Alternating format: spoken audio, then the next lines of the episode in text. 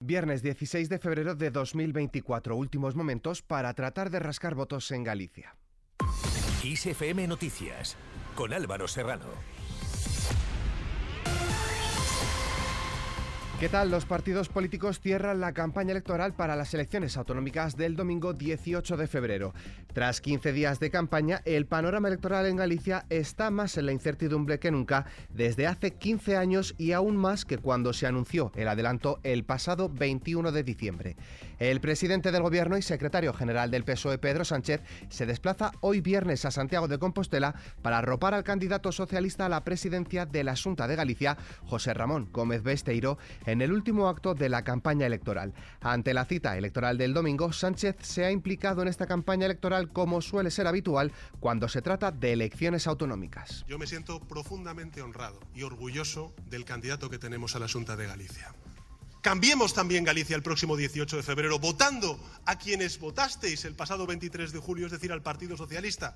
Mirad, a mí cuando me preguntan qué es el cambio en Galicia, para mí Galicia desde fuera siempre ha sido una tierra extraordinarias oportunidades, siempre desaprovechadas por el gobierno de la Junta del Partido Popular. El cambio en Galicia es situar a Galicia al nivel de sus potencialidades.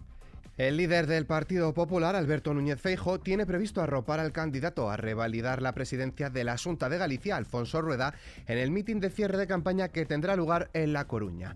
Con este acto del Partido Popular quiere poner el broche de oro a la campaña electoral para garantizar que Rueda consiga su primera mayoría absoluta tras el desembarco de Feijo en la política nacional. Cualquier voto que no vaya al Partido Popular de Galicia es para que gobierne el BNG cualquier persona que no vaya a votar el próximo domingo corre el riesgo de que gobierne el BNG.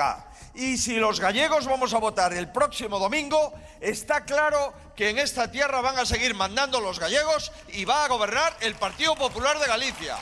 Por su parte, la vicepresidenta segunda del Gobierno y líder de Sumar cerrará hoy la campaña de las elecciones gallegas con sendos actos en Vigo por la mañana y Santiago de Compostela por la tarde, en un último intento de que su partido logre un escaño por la provincia de Pontevedra y otra por la de A Coruña, las dos circunscripciones por las que tiene alguna posibilidad de obtener representación. Temos unha proposta fiscal propia para Galicia e creemos que en Galicia tamén os que máis teñen, máis teñen que aportar. Por eso, o voto a sumar vale doble. Non só porque señamos valiente, que temos demostrado xa que somos xente valiente, sino porque temos moi claro a quen representamos e queremos estar no goberno da Xunta de Galicia para mellorar a vida da xente el líder de Vox, Santiago Bascal, ha respondido a las acusaciones del Partido Popular de que su formación está haciendo una pinza con el PSOE, diciendo que qué pinza ni qué mierda, añadiendo que con los socialistas está el Partido Popular, con quienes votan todo en Europa, en Madrid, y que cuando gobierna en Galicia aplica, según Abascal, las mismas imposiciones lingüísticas. El verdadero logro de Vox es que le hemos dado una patada al maldito consenso progre firmado por el Partido Popular.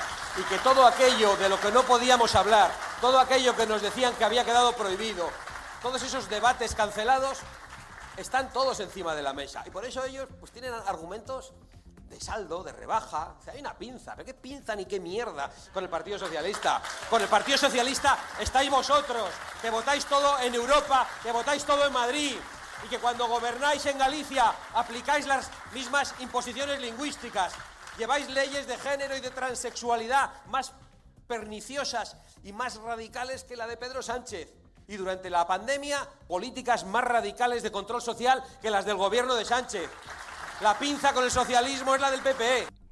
Y mientras tanto, la candidata del Venega, Ana Pontón, quien puede llegar a la presidencia de la Junta según las últimas encuestas, deja claro cuáles serían sus tres primeras medidas. En ese primer Consejo de la Junta va a estar el plan de rescate de atención primaria. Vamos a aprobar también la gratuidad de los libros de texto, porque yo sé que el inicio de curso es un golpe muy duro para muchas familias y destinaremos más recursos para que las personas mayores puedan estar atendidas en su casa, dotando de más medios al servicio de ayuda al hogar. Cambiamos de tercio. El presidente del Gobierno y secretario general del PSOE, Pedro Sánchez, ha señalado que ha llegado el momento de que el líder del Partido Popular, Alberto Núñez Feijo, pida perdón por el odio y las mentiras derramadas. Sánchez ha apuntado que los populares por la mañana negocian con los independentistas y por la tarde se manifiestan en contra de esos mismos independentistas.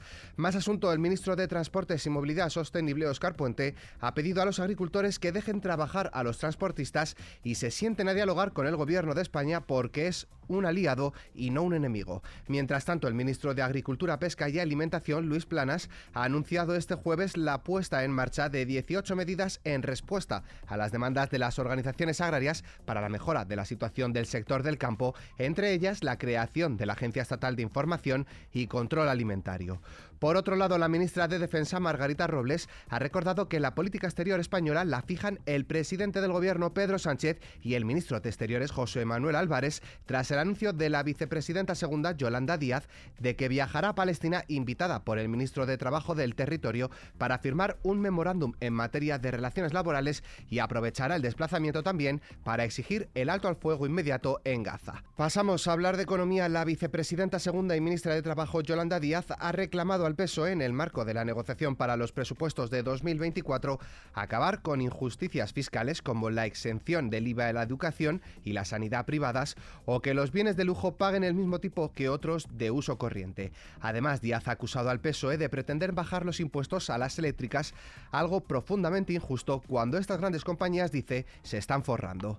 En clave internacional, tras 25 días de asedio, el ejército de Israel ha irrumpido este jueves en el hospital Nasser en Jan Yunis, al sur de Gaza, asegurando que tienen información creíble de los servicios de inteligencia de que jamás mantuvo en ese centro a algunos de los rehenes israelíes y de que podría haber cadáveres de secuestrados. Además, Israel ha responsabilizado a Naciones Unidas por no haber distribuido en la franja de Gaza la ayuda humanitaria que llegó en 500 camiones hace 72 horas, mientras los gazatíes enfrentan una crisis humanitaria sin precedentes por la guerra entre el grupo islamista Hamas y el Estado judío.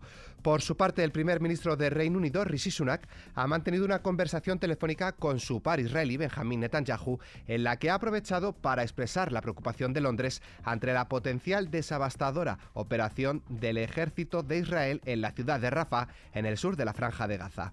De un conflicto pasamos a otro. Al menos dos personas han fallecido este jueves como consecuencia del último ataque de las Fuerzas Armadas de Rusia sobre la región de Yarkov, ubicada en el extremo nororiental de Ucrania y fronteriza con el territorio ruso. Terminamos echando un vistazo al tiempo. Hoy viernes se espera que el frente acabe de recorrer la península y Baleares dejando predominio de cielos cubiertos y precipitaciones débiles tendiendo a despejarse a lo largo de la jornada. Las temperaturas descenderán de forma prácticamente generalizada, incluso de forma notable las máximas en zonas del centro norte peninsular e interiores del sureste y montañas del nordeste. Con el parte meteorológico nos despedimos, pero la información continúa puntual en los boletines de XFM y como siempre ampliada aquí en nuestro podcast XFM Noticias. Con Antonio Alfonso Hernández en la realización, un saludo de Álvaro Serrano, que tengáis muy buen día.